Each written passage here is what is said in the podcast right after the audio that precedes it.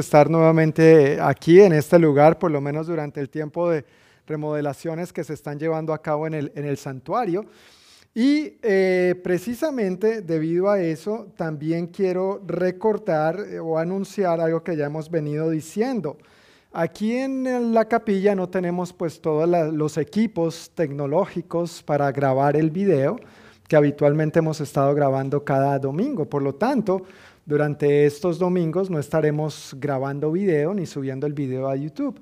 Lo que vamos a estar haciendo es grabando el audio como hacíamos antes, como siempre lo habíamos hecho anteriormente, y subiéndolo a nuestro eh, podcast. Entonces, si pueden ver aquí hay algunas instrucciones donde básicamente es muy sencillo. Usted si quiere escuchar el sermón de nuevo o compartir esto con algún familiar, con algún amigo, como había estado haciendo algunos de ustedes con los videos, simplemente es ingresar a su teléfono celular, tableta o computadora y allí escribe en español anchor.fm eh, barrita iglesia guion del guion noroeste, presiona enter y lo lleva directamente al canal donde tenemos el podcast de la iglesia. Y allí mismo lo puede escuchar, allí están todos los servicios desde hace años, ahí están todas las prédicas desde hace años, los audios. Y si no, puede escucharlo en alguna de las plataformas o aplicaciones que ya tenga instaladas en su teléfono celular. Quizá usted usa Spotify, por ejemplo, muy común, muy popular. Ahí está la iglesia del noroeste, imagínese. Qué bendición, gracias a Dios por la tecnología. O tal vez usted usa un teléfono Android y tiene Google Podcast, entonces ahí también está. O si usa iPhone, estamos en Apple Podcast también. Entonces, si ya tiene una plataforma en la que lo quiera escuchar o en, lo que, en el que se sienta más familiarizado, pues ahí ya puede escucharlo. Y eso es lo que vamos a estar haciendo por los próximos domingos. Entonces, si va a YouTube, no va a haber ningún video, pero si va aquí, va a escuchar el servicio, o no sé si todo el servicio o por lo menos la, la prédica, el sermón. Ahora, una manera más fácil de hacer esto es si usted tiene su teléfono. Podemos pasar a la siguiente imagen, por favor.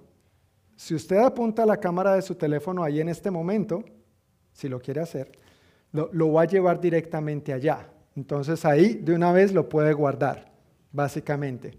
¿Sí? Entonces tienen, no me vayan a tomar fotos, pero por si acaso, ¿verdad? Pero ahí pueden apuntar y ahí les va a llevar directamente al eh, podcast y listo, lo pueden guardar en su teléfono celular de una vez. La tecnología cuando se usa para bien es una bendición, ¿verdad?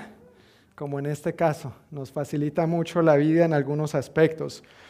Entonces, para los que tal vez van a estar escuchando este, este audio, este podcast, los que no están aquí presentes, solamente para ellos quiero recordarles que en nuestro canal de YouTube eh, compartimos un video dando estas mismas instrucciones para que entonces por favor lo puedan eh, acceder en casa, porque esta noche obviamente no van a encontrar ningún video ahí subido. Ok, pues yo creo que eso era el único anuncio que tenía para compartir esta noche. Ya podemos quitar la imagen. Ah, bueno, ya la quitamos, ya. Eso es rápido, eso es volandito. Ya todos tienen ahí en su teléfono el podcast. Perfecto. Pues familia, eh, ya entrando en materia, y tal vez voy a pedir el favor a los sugieres si pueden cerrar la, puerta. Eh, gracias.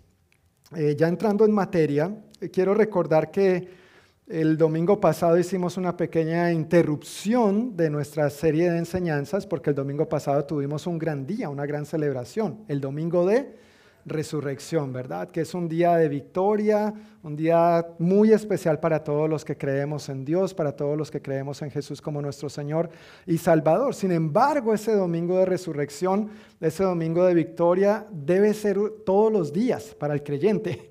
Amén. Debe ser una celebración constante y continua. Nuestro Cristo está vivo. Él resucitó. Él prometió que iba a habitar y iba a morar en cada uno de los que creyéramos en Él y le aceptáramos en nuestra vida, ¿no es cierto? Entonces, que esta victoria la experimentemos todos los días. Y eso fue como una coma, una pausa en nuestra serie de enseñanzas acerca de En misión con Jesús, un estudio acerca del Evangelio de Marcos, que es donde estamos.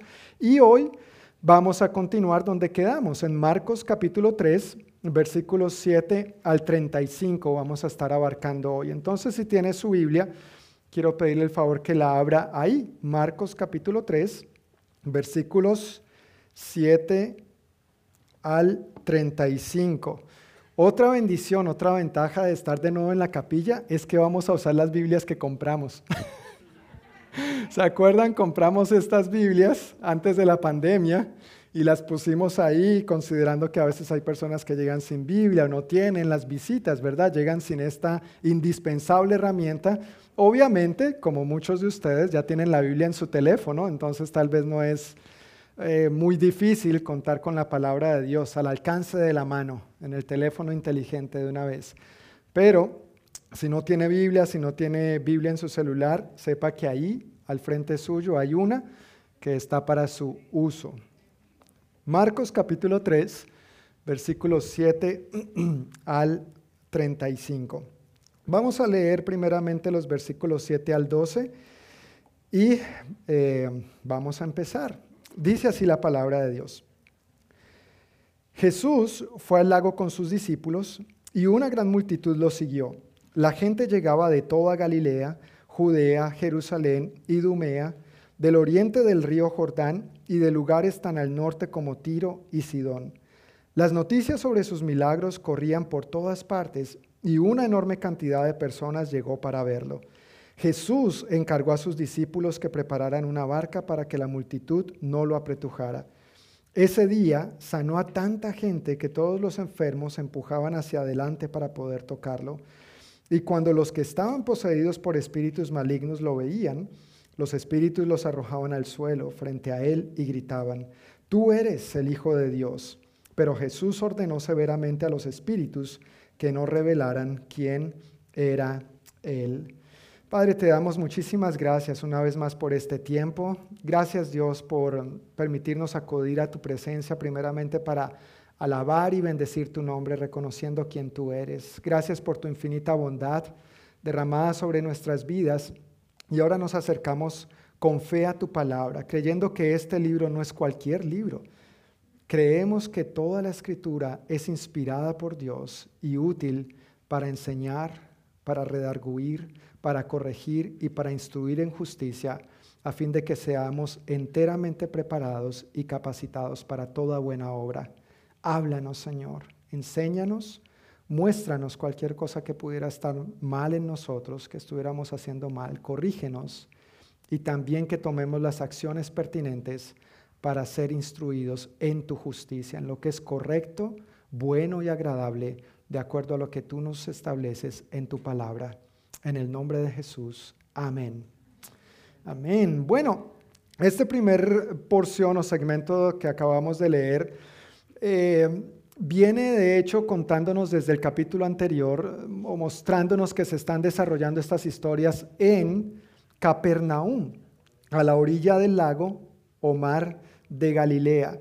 Y si ubicamos estos lugares en un mapa, eh, estos lugares que aquí se mencionan, podemos darnos cuenta que esos lugares están bien retirados de donde Jesús eh, se encontraba. Jesús se encontraba en Capernaum, un pueblito allá a la orilla del mar o el, lago de, Galilea.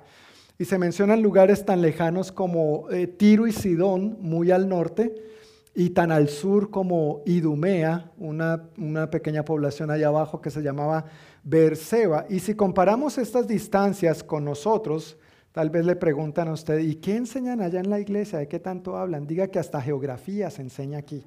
Sí, hasta geografía. Entonces, si comparamos eso con nosotros, donde estamos Federal Way, eso sería como una distancia a Linwood, es más o menos lo mismo, unas 42 millas, en que podría tomar unos 55, 60 minutos en llegar. Y la otra distancia, la más distante, sería Bellingham, que está a unas 120 millas y podría tomar hasta dos horas llegar. ¿Por qué quiero hacer mención de esto? Porque esta gente estaba lejos de Jesús. Estaba lejos de Jesús. Y aún así acudieron a Él porque querían estar cerca de Él. Y vale la pena aclarar que ellos no contaban con la I-5, ni los medios de transporte que nosotros tenemos hoy en día. Tal vez les implicaba caminar. A la mayoría de ellos les implicaba caminar. ¿Cuántos días de camino para llegar a ver a Jesús? Imagínate o el que mejor tuviera una carreta, un caballo, un burrito, yo no sé. Pero a lo que me refiero es que la distancia, el tiempo, no, no fue un impedimento para ellos llegar hasta donde Jesús se encontraba. Y si aplicamos esto a nuestro contexto como congregación local, algunos de ustedes, yo sé que algunas de las personas que son parte de esta congregación vienen de algunos pueblitos o ciudades retiradas de aquí, tal vez implica un esfuerzo, pero realmente hay valor en eso. Cuando nosotros estamos detrás de Jesús, no importa la distancia, ¿verdad? No importa el tiempo, queremos estar donde Él está, queremos verlo obrar en nosotros y a través de nosotros, en nuestra familia, en nuestro contexto, en nuestras reuniones. Y ese era el caso de estas personas. Ahora, yo quiero enfatizar también de esta porción lo último que se menciona en estos versículos. Había tanta gente enferma, ¿verdad? Y trataban de, de, empujar para alcanzar a llegar a Jesús. Y se menciona que los que estaban poseídos por espíritus malignos reconocían a Jesús. Decían, tú eres, gritaban, perdón, no decían, gritaban, tú eres el Hijo de Dios. Pero ¿qué hacía Jesús? Ordenó severamente a los espíritus que no revelaran quién era Él. Y esto es algo que ya hemos leído, sino que no habíamos entrado en detalle en el Evangelio de Marcos. Y los Evangelios mencionan esto repetidamente. Y hay que entender por qué. Por un lado, Jesús ya había empezado a dar a conocer quién era, y no lo había empezado a dar a conocer solamente por sus palabras, sino por medio de qué? Sus hechos, gracias, sus acciones. Recuerda que estamos en el Evangelio de Marcos, un Evangelio de acción, de hechos. No se trata de fijarnos tanto en lo que Jesús dijo, sino en lo que Jesús hizo. Y esa era su manera como él había empezado a dar a conocer quién él era. Pero todavía no había llegado el tiempo para revelar completamente su identidad y su propósito. Jesús no quería que lo mataran antes de tiempo básicamente. Sí, él, tenía un tiempo, una tarea, una asignación que cumplir de parte de Dios y tenía que esperar ese tiempo perfecto del Padre. Así que al no haber llegado ese tiempo todavía, pues los, los demonios, perdón, eran los menos indicados para indicar eso y para dar la revelación acerca de quién era el Señor. Y a Jesús, por supuesto, no le interesaba la revelación o el testimonio de parte de los demonios, ni les iba a permitir que fueran ellos los que anunciaran la llegada del Hijo de Dios. Tener conocimiento acerca de Jesús, tener conocimiento acerca de Dios, no es tener fe en Dios. Hay gente que sabe de Dios y de la Biblia más que tú y yo y más que nosotros todos juntos aquí combinados y aún así no creen en Dios. Tener conocimiento de Dios no necesariamente significa tener fe en él. Y los espíritus malignos, los demonios son un ejemplo de eso. Ellos saben quién es Jesús, ellos saben que Dios, es, eh, que, Dios existe, ellos saben que Jesús es Dios, ellos saben que Jesús es Señor, que Jesús es el Mesías, que Jesús es sanador, que Jesús es todopoderoso, que Él es Rey de Reyes, que Él es Señor de Señores. Ellos tienen toda esta misma información que tú y yo tenemos. Entonces, en un sentido intelectual, por supuesto que ellos también creen en Dios. De hecho, Santiago dice, que el asunto no se trata tanto de creer. Si leemos Santiago capítulo 2, versículo 19, dice, ah, tú crees en Dios, bueno, pues bien por ti, pero los demonios también creen.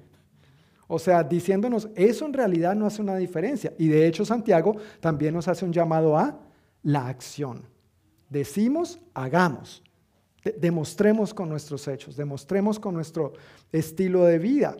Entonces el testimonio de un demonio, aunque sea cierto, no es sincero. Esa era la razón por la que Jesús estaba impidiendo que estos dijeran o revelaran quién era Él. Estaban diciendo la verdad, pero no era un testimonio sincero. ¿Qué es un testimonio sincero entonces? Un testimonio sincero y verdadero es el de una persona que ha experimentado la gracia de Dios en su vida y porque ha experimentado esa gracia y porque vive esa gracia, puede decir con toda convicción, con toda sinceridad, con toda veracidad, porque su vida lo muestra, puede decir, Dios es real. Dios existe, Él vive en mí, Él me ha cambiado y Él te puede cambiar a ti. Ese es el testimonio que Jesús está esperando, ese es el testimonio que Jesús desea, el que tú y yo podemos dar al su gracia experimentar ¿Has experimentado la gracia de Dios en tu vida? ¿Sí o no? Hemos experimentado la gracia de Dios de diferentes maneras. Entonces no dejemos que los demonios hagan lo que es nuestra tarea. Nosotros somos los que debemos anunciar que Jesús es el Mesías, que Jesús es Dios, que Él es todopoderoso, y no solamente con nuestras palabras, pero con nuestras acciones, con nuestros hechos, con nuestro estilo de vida. Pasando a los versículos 13 al 19, en Marcos capítulo 3, dice, tiempo después Jesús subió a un monte y llamó a los que quería que lo acompañaran. Todos ellos se acercaron a él. Luego nombró a doce de ellos y los llamó sus apóstoles. Ellos lo acompañarían y él los enviaría a predicar y les daría autoridad para expulsar demonios. Estos son los doce que escogió. Simón, a quien llamó Pedro, Santiago y Juan, los hijos de Zebedeo, a quienes Jesús apodó hijos del trueno, Andrés, Felipe, Bartolomé, Mateo, Tomás, Santiago, hijo de Alfeo, Tadeo, Simón el celote, Judas Iscariote, quien después lo traicionó. Entonces, en esta sección nosotros vemos que Jesús está con sus seguidores, con sus discípulos, pero escoge o llama, invita a algunos a que vengan a Él y de entre esos escoge a doce en particular. Cuando leemos este mismo pasaje, pero en el Evangelio de Lucas, por ejemplo, nos damos cuenta que antes de eso, lo que Jesús hizo, Marcos dice que solamente fue a la montaña, subió al monte, pero Lucas es muy claro, muy meticuloso en algunos detalles y nos da a entender, dice claramente, que Jesús subió a la montaña para orar y oró al Padre Textualmente dice, Jesús subió a un monte a orar y oró a Dios toda la noche. Y continúa diciendo Lucas que entonces cuando bajó de ese encuentro con el Padre fue cuando escogió a los doce. Y el versículo 14 aclara para qué los escogió, para que los acompañaran, para que los acompañara y para enviarlos a predicar y darles autoridad para expulsar demonios. Como ustedes bien saben, eh, mi versión favorita de la Biblia es Nueva Traducción Viviente, sin negar que la Santísima Reina Valera es una excelente traducción, una muy buena versión también, muy apegada al original, pero me encanta como dicen estos versículos en la Reina Valera realmente.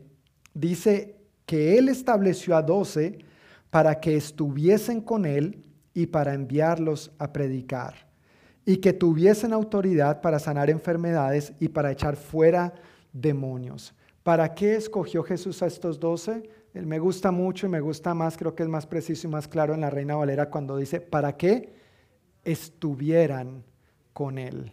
Primeramente, eso es lo que se menciona primero y eso tiene mucho sentido y eso tiene su razón de ser. Jesús los llamó, Jesús los escogió primeramente para que estuviesen con Él Jesús no les estaba pidiendo algo que él mismo no hacía. Y esto debe ser algo que nos dice mucho, nos habla mucho a nosotros también. Jesús ya había ido a la montaña para estar con quién? Con el Padre, para orar, simplemente para estar con Él y hablar con Él. Y él parece que le encantaba. Pasó toda la noche con Él, no se quedó dormido. Qué bueno, ¿verdad? A veces uno intenta orar en la noche y ¿qué pasa? Sí, sí, nos quedamos dormidos. Pero bueno, no fue el caso de Jesús. Y al regresar, baja, escoge a estos doce y les dice exactamente lo mismo. Los escojo para que estén conmigo. Él no les estaba pidiendo algo que él no hubiera hecho. Y de esto nosotros podemos aprender que el Señor nunca nos pide algo. El Señor nunca te pide algo que Él mismo no haya hecho. El Señor nunca nos pide algo que Él mismo no haya hecho o que no esté dispuesto a hacer o que no esté dispuesto a ayudarnos a hacer. Y un maravilloso ejemplo de esto lo encontramos en Abraham. ¿Recuerdan lo más preciado, lo más preciado para Abraham? Su hijo, Isaac. La promesa que tantos años le había tocado esperar. ¿Y qué le dijo Dios? Dámelo sacrifícalo. Y Abraham, muy obediente, por algo la Biblia lo llama el padre de la fe, fue y lo hizo, ¿no es cierto? Ahora, cuando lo iba ya a sacrificar, el ángel del Señor le dijo, detente, ahora sé que crees a Dios, que temes a Dios, no le hagas daño al muchacho. Pero qué ejemplo. Jesús, Dios, perdón, Padre, le pidió esto a Abraham. ¿Y qué hizo Dios Padre después? Sacrificó a su hijo por amor a ti y por amor a mí. Y por eso hoy estamos tú y yo aquí, por su gracia. Él no te va a pedir algo que Él mismo no está dispuesto a hacer. Él no te va a pedir algo de lo que Él mismo no haya dado el ejemplo para ti y para mí. Él no nos va a pedir algo de lo que Él mismo no esté dispuesto a darnos la gracia, las fuerzas, la llenura, el poder de su Santo Espíritu para poder lograr ese propósito. Y si me permiten hacer un paréntesis aquí, quisiera hablar a los padres. ¿Quiénes aquí somos padres? Se levantan su manito, por favor. Hermanos, esto es un gran ejemplo para nosotros. Cuando nosotros le pidamos algo a nuestros hijos, no deberíamos pedirles algo que nosotros mismos no estamos qué? Dispuestos a hacer, dispuestos a ayudarles a hacer, ni mucho menos de lo que no les estemos dando ejemplo. Hijo, te he dicho que organices el cuarto, pero vaya a ver el cuarto de uno si está organizado. Por ejemplo, ¿no es cierto? Te he dicho que no dejes la ropa interior por ahí tirada, pero no vamos a entrar en detalles. ¿No es cierto? Que cuando llegues a la casa no tires los zapatos por donde creas. Pero pues, ¿cómo nos comportamos nosotros en ese sentido? Hijo, ora. Lee la Biblia, busca a Dios, le has preguntado a Dios, diezma, ofrenda, sirve, congrégate. Y nosotros como papás estamos dando este ejemplo. Nuestro Padre no nos pide algo que no esté dispuesto a hacer o ayudarnos o que ya nos haya dado el ejemplo. Nosotros como padres hacia nuestros hijos terrenales debemos seguir el ejemplo de nuestro Padre celestial. Muchas gracias por su atención. Regresamos de comerciales. Cierro paréntesis para los padres. No se preocupen que al final tengo algo para los hijos.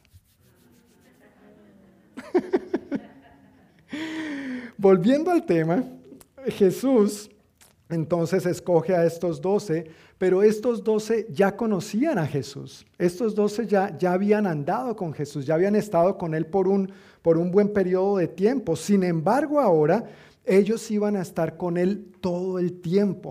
Iban a estar de lleno con Él, de tiempo completo, ya no solo los domingos de 5 a 7 en la sinagoga. No, todo el tiempo iban a estar ahí pegaditos de Jesús. Imagínate el privilegio. Iban a ser sus carnales ¿verdad? ¿Esa es la palabra en mexicano? ¿Sí? Sus panas. En, Colombia, en, dominicano, en venezolano, sus panas.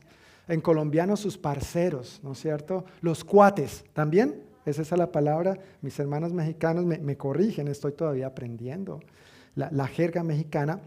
Pero ellos iban a tener el privilegio de aprender de Jesús cara a cara, iban a estar con Él todo el tiempo, iban a ver lo que Jesús era, lo que Jesús decía, lo que Jesús hacía, y iban a crecer en una relación de compañerismo más estrecha y más profunda.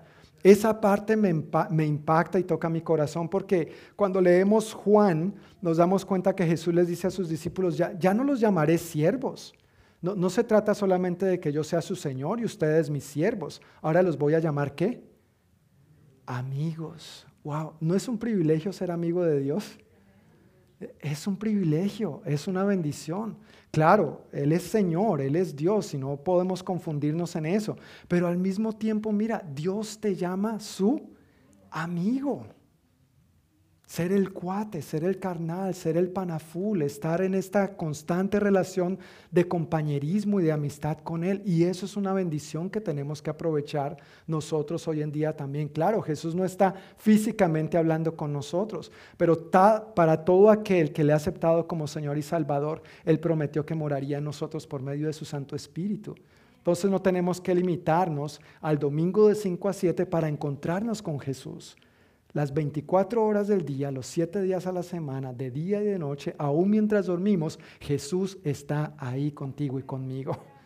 Esta es la clase de amigo fiel que realmente manifiesta su fidelidad no solo con palabras, sino con hechos, con acciones. ¿Cómo correspondemos nosotros a su amistad?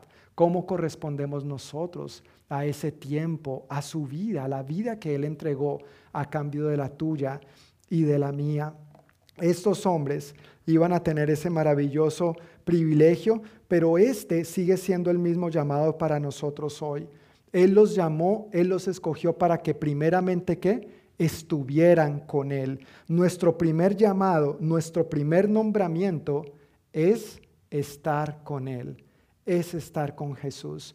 Todo lo demás viene por añadidura, todo lo demás es secundario. Primero nosotros debemos dedicar tiempo para subir al monte, para ir a la montaña, para acudir a la presencia de Jesús, disfrutar de su presencia, hablar con Él, verle cara a cara, aprender de Él de primera mano.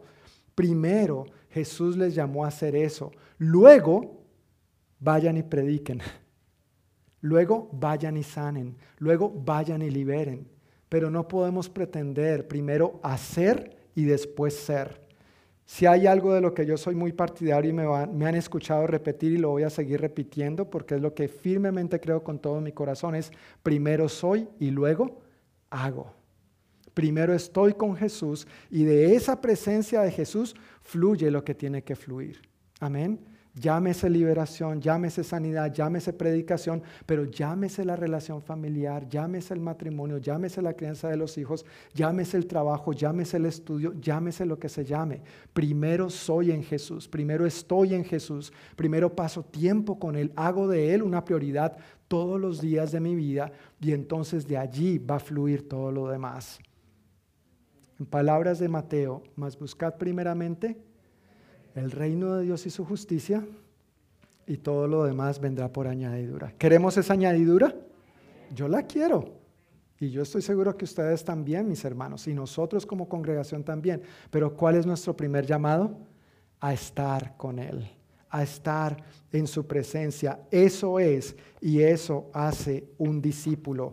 No solamente estamos llamados a ser creyentes, a decir que creemos en Dios, pero un discípulo pasa tiempo en la presencia de su maestro. Es difícil crecer en la relación de discipulado si el discípulo no está cerca de su maestro. ¿Es Jesús tu maestro? ¿Es el mío? Tenemos que pasar tiempo con Él para poder aprender de nuestro maestro. Amén. Versículos 20 al 30 en Marcos capítulo 3 dice, Cierta vez Jesús entró en una casa y las multitudes empezaron a juntarse nuevamente. Pronto ni él ni sus discípulos encontraron un momento para comer. Imagínense, les tocaba ayunar forzadamente. Cuando sus familiares oyeron lo que sucedía, intentaron llevárselo. Está fuera de sí, decían. Pero los maestros de la ley religiosa que habían llegado de Jerusalén decían, está poseído por Satanás, el príncipe de los demonios. De él recibe el poder para expulsar los demonios. Jesús los llamó para que se acercaran y respondió con una ilustración. Imagínate la, ternura de Jesús. Lo acaban de insultar. Si, no has captado de pronto lo que está pasando en este pasaje, lo acaban de insultar. Y, Jesús lo que hace es, vengan, vengan, les voy a contar una ilustración, les voy a contar un, ejemplo. Él no se puso a pelear, sino que con toda mansedumbre les empieza a decir, ¿cómo puede Satanás expulsar a Satanás? Preguntó, un reino dividido por una guerra civil acabará destruido. De la misma manera, una familia dividida por peleas, ¿qué va a pasar? Se desintegrará. Si Satanás está dividido y pelea contra sí mismo, ¿cómo podrá mantenerse en pie? Nunca sobrevivirá, sobreviviría. Permítanme darles otra ilustración. ¿Quién tiene suficiente poder para entrar en la casa de un hombre fuerte y saquear sus bienes? Solo alguien aún más fuerte, alguien que pudiera atarlo y después saquear su casa. Les digo la verdad, cualquier pecado y blasfemia pueden ser perdonados, pero todo el que blasfeme contra el Espíritu Santo jamás será perdonado.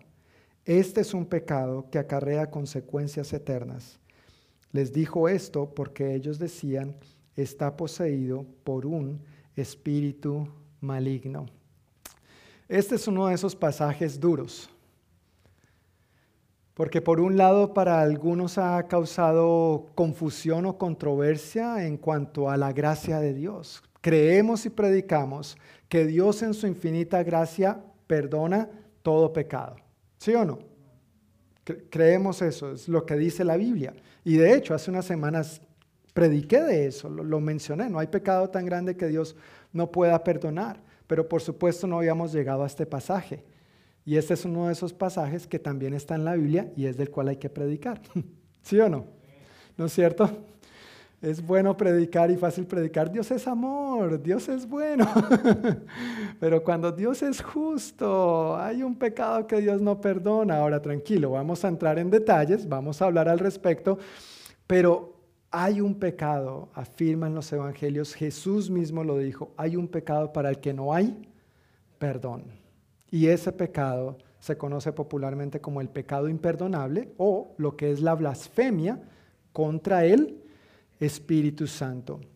La definición y algunos sinónimos de blasfemar son hablar mal o hablar maldades, maldecir, ultrajar, hacer daño, calumniar, difamar, insultar, herir, tratar algo o alguien con desprecio. Eso fue lo que hicieron contra el Espíritu Santo. Ahora, refiriéndose puntualmente a Dios, significa tratar con irreverencia, insolencia, y desprecio. Hablar con desprecio de Dios o de lo que lo representa. Cuando leemos este mismo pasaje, pero en el Evangelio de Mateo, podremos leer unos versículos arriba, eh, dos versículos inmediatamente antes de esta historia, que lo que acababa de acontecer es que Jesús había sanado a un hombre. El Evangelio de Mateo dice textualmente que Jesús sanó a un hombre ciego y mudo. Tal vez había escuchado mucho a Shakira, yo no sé bruto, ciego, sordo, mudo. Pero había sanado Jesús a un hombre ciego y mudo que estaba poseído por un demonio. Jesús lo sanó, Jesús lo liberó, este hombre pudo oír, este hombre pudo hablar, este hombre fue libre de esa posesión demoníaca. Y frente a semejante milagro, estos maestros de la ley religiosa que habían viajado desde Jerusalén hasta Capernaum, ¿recuerdan el mapa? E-, era una distancia considerable.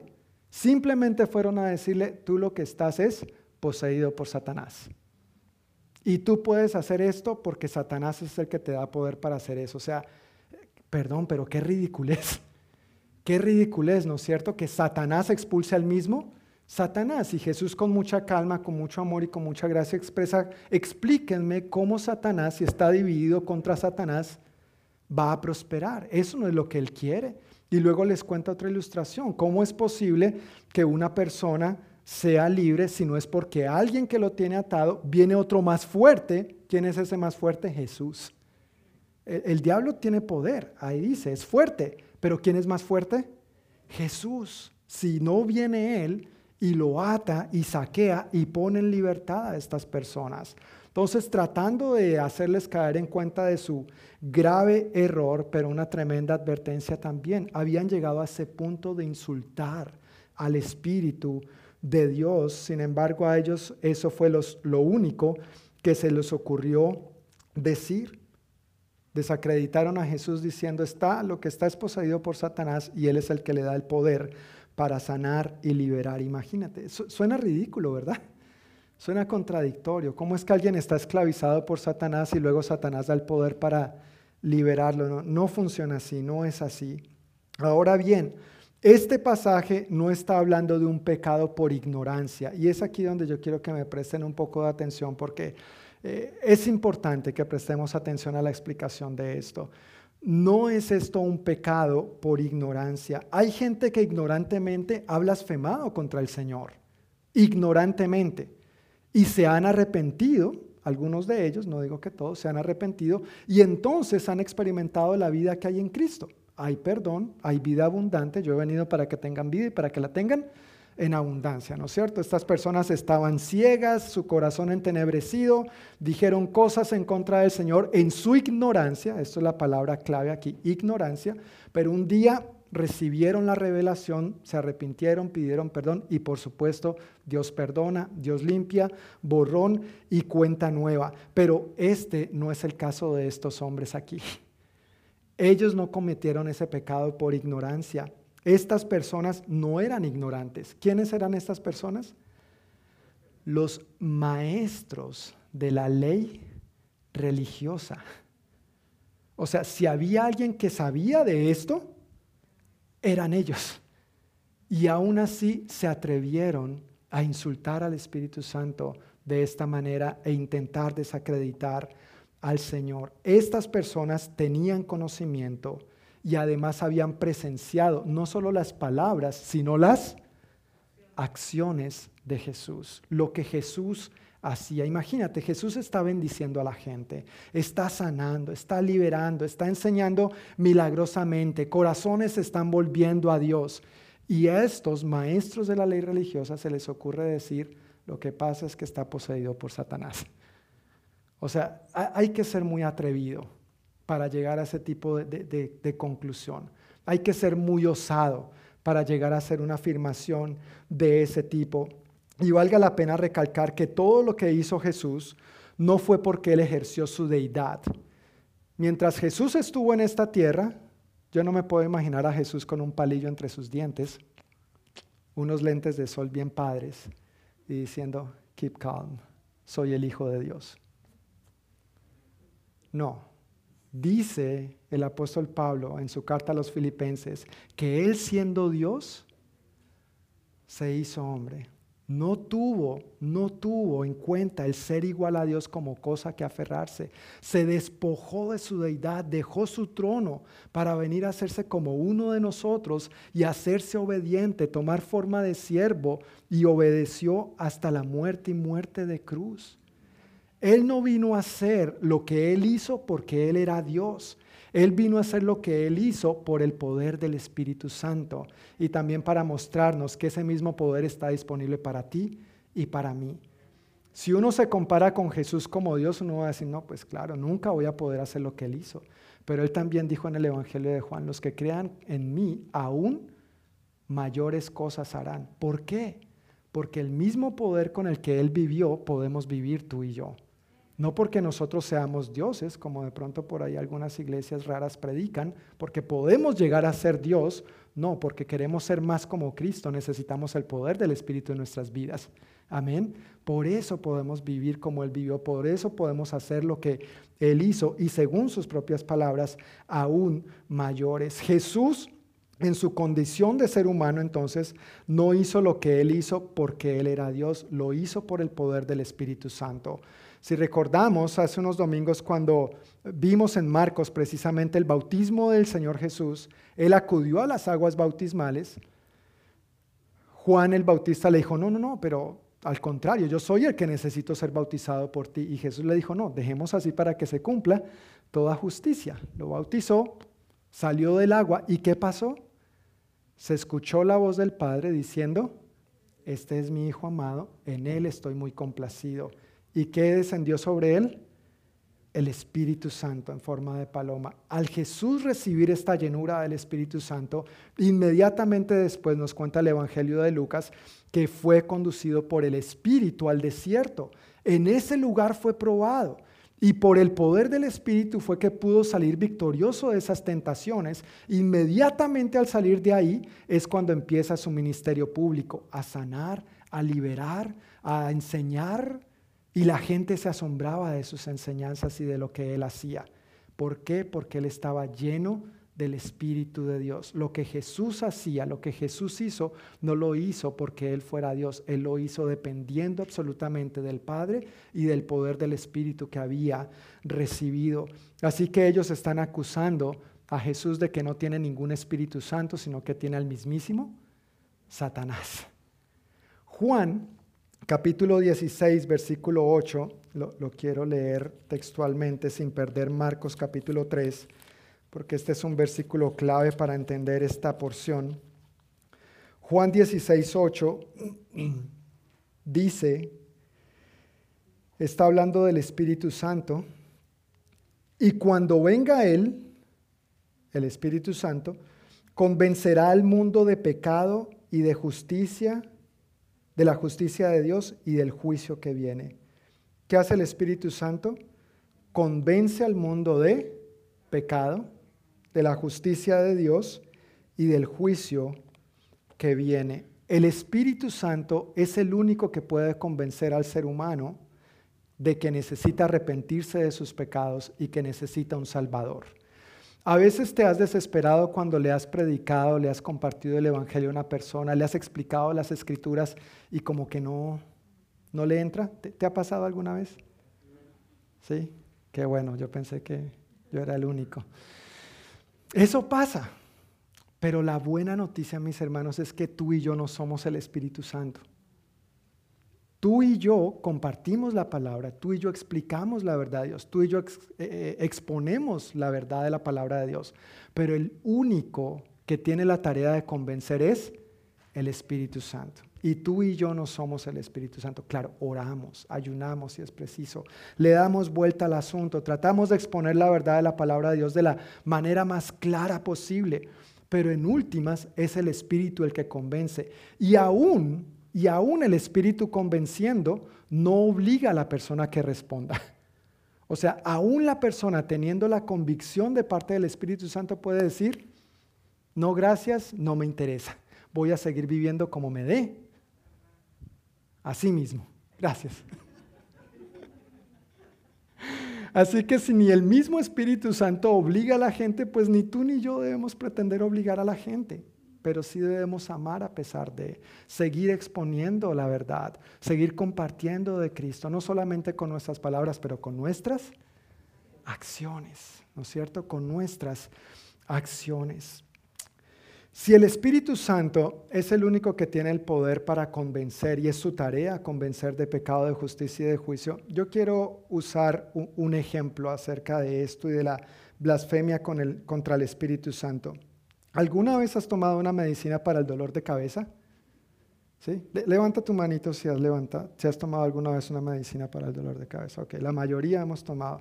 Quizá los niños no han tomado pastillas, porque como son niños toman eh, jarabe, ¿verdad? Gracias, jarabe en, líquido. Pero básicamente eh, aquí tengo una cápsula para ilustrar este ejemplo.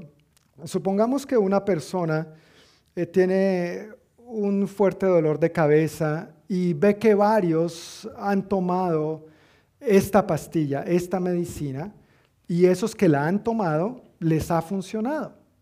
¿Te ha funcionado la medicina cuando la has tomado para... Espero que sí, ¿no es cierto? No hayas tomado un medicamento adulterado. Pero esa persona se da cuenta que al varios tomar esta pastillita funciona. El dolor de cabeza se les quita. Y curiosamente no solo se les quita el dolor de cabeza, se les quita cualquier otro dolor que tengan. ¿No es cierto? Porque un Tylenol, un acetaminofén, un ibuprofeno, eso es lo que hace, quita cualquier dolor, cualquier inflamación. Pero otros reciben la pastilla y dicen, bueno, sí, gracias, pero se la echan al bolsillo. Y por si no sabías, la pastilla en el bolsillo no hace nada. ¿Qué hay que hacer?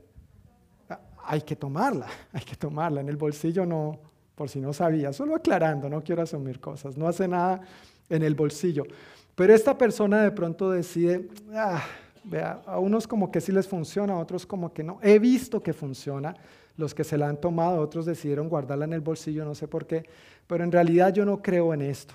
He visto, pero no creo en esto, y lo que hace es tirarla al piso y pisotearla y decir, no me importa, me voy a seguir aguantando mi dolor de cabeza pero de pronto lo que resulta que tenía no era un simple dolor de cabeza, sino que era cáncer. Y esa, esa medicina le funcionó a todos aquellos que tenían cáncer y le salvó la vida. Si una persona hace eso y pisotea la única medicina que podía sanarlo por completo, ya no hay medicina que le pueda curar. Ya no hay medicina que le pueda sanar. Cuando una persona blasfema contra el Espíritu Santo, eso es lo que está haciendo. Es la única medicina que le puede curar todo mal. Ve que funciona en la vida de otros, otros se lo echan al bolsillo y así no funciona. Pero dice, ¿sabe qué? A mí me importa cinco. Y la pisotea y no le importa. Si hace eso con el único que puede convencerle de su necesidad de arrepentirse de sus pecados y de que necesita un Salvador, por supuesto que ya no hay perdón. El único que puede conducirle al perdón de pecados es el Espíritu Santo y lo que hace es tirarlo al piso y encima pisotearlo. Ya no hay perdón para esto. Ahora, si en este preciso momento estás preocupado preguntándote si has cometido ese pecado, es una buena señal de que no lo has cometido. Si en este preciso momento, quiero repetir esto, si en este preciso momento estás preocupado preguntándote si habré cometido yo este pecado, es una buena señal de que no lo has cometido. ¿Por qué? Porque te preocupa, porque no estás tirándolo y no me importa. Ah, si lo cometí no me importa, eso no importa. No, no, no, no ese es el caso, ¿verdad? No es ese tu caso, no es ese el mío. Yo me acuerdo siendo muy jovencito el otro día, como ustedes bien saben, y mi pastor nos estaba predicando en el grupo de jóvenes acerca de esto. Yo me acuerdo en el grupo de jóvenes, todos estábamos así, habré cometido ese pecado, habré cometido ese pecado. Ay, ya no hay perdón para mí, habré blasfemado contra el Espíritu Santo, este es el pecado imperdonable. Y bueno, con una explicación similar a esta, él dijo, tranquilo, si tú estás preocupado, quiere decir que tú no eres insensible al Espíritu Santo a lo que Él te redarguya, a lo que Él te convenza de pecado, de justicia y de juicio. Para llegar a cometer este pecado, hay que tener el corazón muy endurecido, hay que haberse vuelto contra Jesús y tratarlo con tal desprecio que esa persona se convierta tan depravadamente que llame Satanás al Espíritu de Dios y atribuya a Satanás las obras de Dios.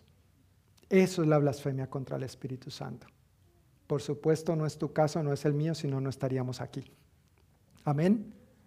Así que si te preocupaba si hubieras blasfemado contra el Espíritu Santo, puedes respirar, respira. Inhala profundo, exhala profundo, tranquilo. No es tu caso ni es el mío. Personalmente no he conocido a alguien que haya hecho esto y espero no llegar a conocerlo.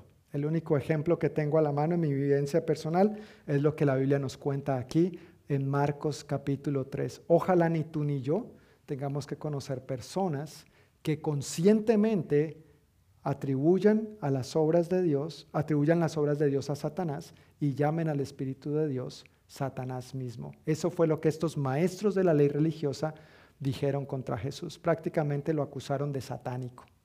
Imagínate. Versículos 31 al 35. Marcos 3, versículos 31 al 35. Luego la madre y los hermanos de Jesús vinieron a verlo. Se quedaron afuera y le mandaron a decir que saliera para hablar con ellos. Había una multitud sentada alrededor de Jesús y alguien dijo, Tu madre y tus hermanos están afuera y te llaman. Jesús respondió, ¿quién es mi madre? ¿Quiénes son mis hermanos? Entonces miró a los que estaban a su alrededor y dijo, Miren, estos son mi madre y mis hermanos. Todo el que hace la voluntad de Dios es que mi hermano y mi hermana y mi madre. ¿Quién es la familia del Señor? Todo el que hace la voluntad del Padre. Todo el que hace la voluntad de Dios. Ahora en el versículo 21, antes de esto de la blasfemia contra el Espíritu Santo, ya habíamos leído algo que suena un poquito chistoso. La misma familia de Jesús pensaba que Jesús estaba fuera de sí. En otras palabras, que estaba mal de la cabeza, que se le había aflojado un tornillo, una tuerca, la arandela, todo entero al pobre Jesús, ¿no es cierto? Entonces hay como ese suceso de la blasfemia contra el Espíritu Santo y ahora intentan llamarlo. Eh, me imagino, ¿no? Tal vez ellos de pronto avergonzados, yo no sé, mira, llámenme a este muchacho que como que está deshidratado, está a punto de desmayarse, quién sabe qué comió, qué bicho le picó. Pero fíjate que para nosotros como discípulos, una marca, una marca de un discípulo es que es como Jesús. Un discípulo habla como Jesús, un discípulo piensa como Jesús, un discípulo actúa como Jesús, un discípulo vive como Jesús vivió. Cuando tú y yo llevamos este estilo de vida, no nos sea raro si aún nuestra propia familia piensa que, ¿te ha pasado? ¿O también soy el único? No.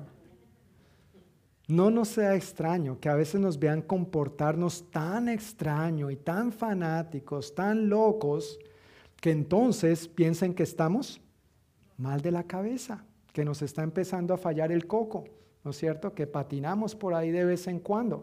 Pero es que eso es lo que es un discípulo de Jesús, es como Jesús, ¿sí o no?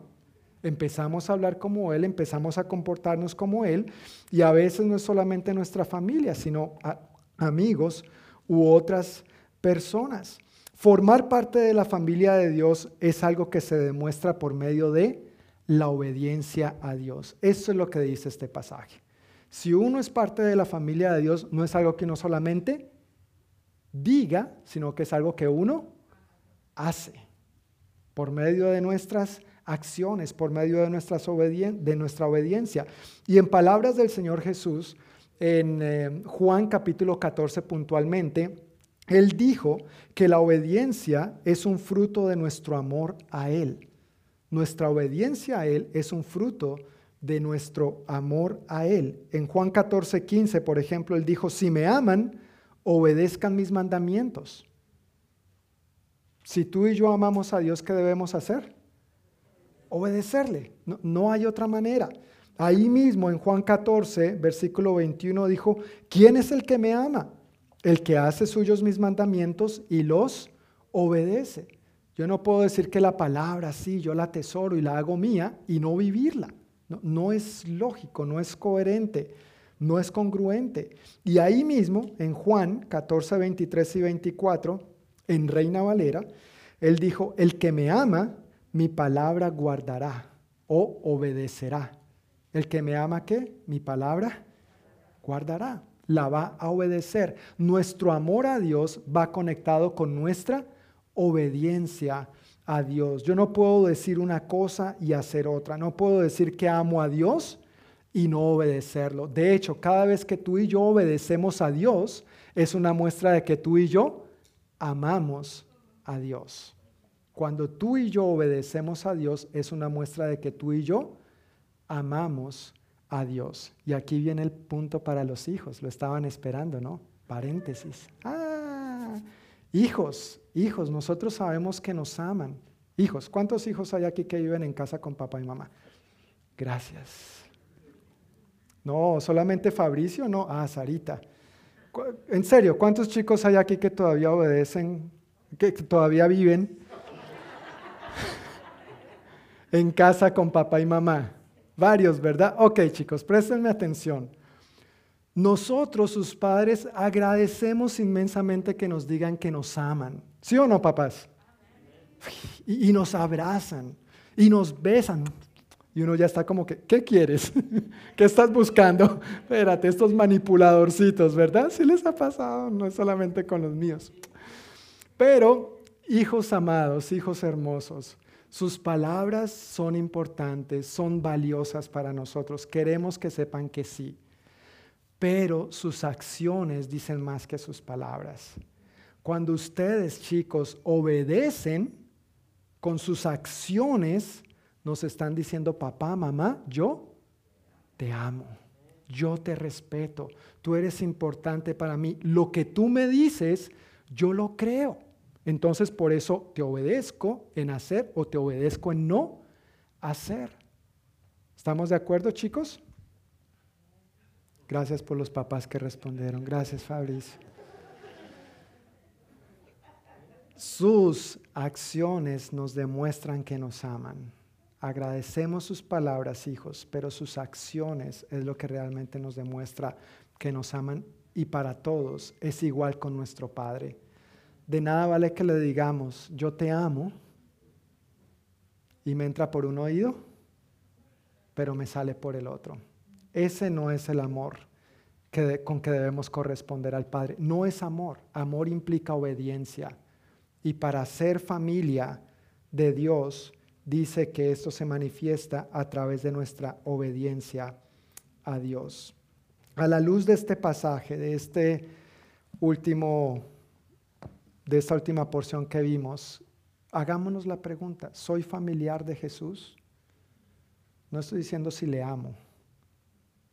¿Le obedezco a Jesús? ¿Qué tanto le obedezco? A veces sí, a veces no, cuando me es fácil, cuando me es conveniente. ¿O realmente el Señor puede esperar de mí una obediencia incondicional en todas las áreas y en todos los aspectos de mi vida? Yo quiero invitarles, hermanos, a que se pongan de pie si pueden, si está bien con ustedes, para orar y concluir este tiempo juntos por este día.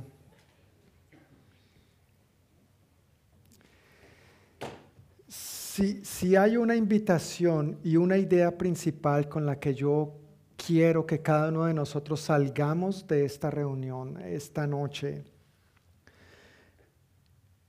es con la idea principal, la clara invitación de que Jesús llamó a sus doce discípulos, ¿para qué? Para que estuvieran con Él. Y esa es la misma invitación, ese es el mismo llamado para ti y para mí. De allí fluye todo lo demás. Primero somos y luego hacemos. Si me permites ponerlo en otras palabras, Dios no está tan interesado en lo que tú y yo hagamos para Él o por Él. Él está más interesado en que estemos en Él, en que estemos con Él, en que escojamos la mejor parte. En otra historia de la Biblia se nos cuenta la historia de dos hermanas, Marta y María. Tal vez lo has leído. Jesús llega de visita a su casa y Marta, muy hacendosa, muy diligente, obviamente, tal vez la casa estaba un poco desordenada, inmediatamente empieza a limpiar, a afanar, a preparar la comida para el maestro. Pero María en palabras de su hermana Marta la sinvergüenza, lo que hace es sentarse a los pies del Mesías. Y Marta, un poco enojada, disgustada, le dice a Jesús, Jesús, regáñala. No, no, no, no, no te preocupa, no, no le vas a llamar la atención que no me está ayudando. Mira, yo aquí sudando y esta mujer ahí bien tranquila, sentada a tus pies haciendo nada. ¿Y cuál fue la respuesta de Jesús? Marta, Marta, turbada y cargada estás, afanada andas por esta vida. María ha escogido la mejor parte y déjame decirte, nadie se la quitará. Claro, hay que limpiar la casa, no es que no haya que limpiarla, hay que cocinar, ¿sí? no, no vivimos en un ayuno perpetuo. Pero hermanos, frente a todos esos quehaceres, frente al trabajo, chicos, frente a la escuela, frente a la universidad, frente a nuestras responsabilidades aún eclesiásticas, que escojamos primero a quién? Al Señor. Estar con el Señor, pasar tiempo con el Señor. Esa es nuestra mejor parte. Todo lo demás vendrá por añadidura. Que esta semana, hermanos, si tú no tienes el hábito de orar, a diario, si tú no tienes el, hábito de leer la palabra a diario, eh, inténtalo. Yo, quiero animarte y en el buen sentido retarte, desafiarte, inténtalo. Y date cuenta si el Señor no va a honrar su palabra y no va a cumplir todo lo que su palabra dice. No es que no me alcanza el tiempo, John. Tú no sabes lo agitado que, es mi día a día. Duras penas tengo tiempo para comer y salir corriendo para mi siguiente compromiso. Inténtalo. Obedece. Es por fe. Amas a Dios. Yo sé que amas a Dios. Ahora simplemente manifiesta ese amor por medio de apartar tiempo para tu Maestro, para tu Dios, para tu Señor y Salvador. Y date cuenta si Él no se encarga de multiplicarte el tiempo. Amén. Padre, muchísimas gracias te damos por tu palabra en esta noche. Gracias porque tu palabra es tan rica, Señor. No te equivocas al decirnos que ella es viva y eficaz y más cortante que toda espada de dos filos, que penetra lo más profundo de nuestro ser.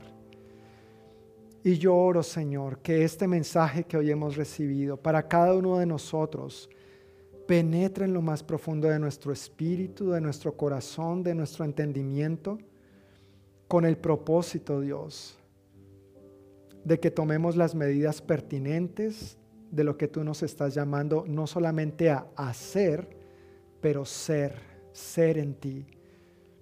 Gracias por llamarnos tus amigos. Los amigos pasan tiempo juntos y pasan buen tiempo juntos. Yo oro, Señor, por cada uno de mis hermanos aquí presentes, por los que nos están escuchando a través del audio, por mí mismo, por nuestras familias, Señor, aquí presentes y representadas. Ayúdanos a escoger la mejor parte. Ayúdanos a escogerte a ti, a ser, a estar en ti por encima de todo lo que tenemos que hacer. Este es tu llamado, esta es tu invitación para cada uno de nosotros, esto es el discipulado y de allí va a fluir todo lo demás que hacemos en nuestro diario vivir. Padre, yo pido que hoy mismo, mañana y cada día de esta semana pongas en nosotros tanto el querer como el hacer tu buena voluntad. Que traigas esta convicción que cada uno necesitamos en esta área de nuestra vida y que no nos hagamos, Señor, los de los oídos sordos. Que aunque tú, Espíritu Santo, nos convenzas, nosotros respondamos con un corazón obediente. Y que por medio de estos pasos de obediencia manifestemos cuánto de verdad te amamos. Exprésale a Dios con tus palabras de tu corazón en este momento, Señor, ayúdame. Tú sabes que esto a veces es difícil para mí, si es tu caso, o lucho con estas áreas de mi vida, pero de verdad, yo quiero que tú seas de verdad el centro de mi vida. De verdad yo quiero manifestar por medio de mis acciones y no solo mis palabras que yo te amo. Ayúdame, Señor. Llénanos de ti, Espíritu Santo, de este mismo poder con que investiste de lo alto a Jesús, el Hijo de Dios. Llénanos, bautízanos. Danos una llenura fresca, Dios, que nos capacite hoy y mañana la de mañana y así cada día para vivir en tu gracia y en tus fuerzas, siendo quien tú quieres que seamos y haciendo lo que tú quieres que hagamos. Llévanos con bien a nuestros hogares, Dios. Guárdanos, por favor, de todo mal y peligro. Sigue guardando nuestra salida y nuestra entrada, Padre, y que esta sea una oportunidad esta semana entera para verte moviéndote poderosamente en nosotros y a través de nosotros. Y que el próximo domingo, con tu favor y tu bendición, nos permitas volver a reunirnos en este lugar para seguir celebrando, para seguir aprendiendo, para seguir siendo más como tú, Dios, en todas las áreas de nuestra vida. A ti te damos toda la gloria y toda la honra. En el nombre de Jesús. Amén. Y amén. Querida familia, que el Señor les bendiga, que tengan una muy buena noche. Y con el favor de Dios, nos vemos el próximo domingo a la misma hora por el mismo canal.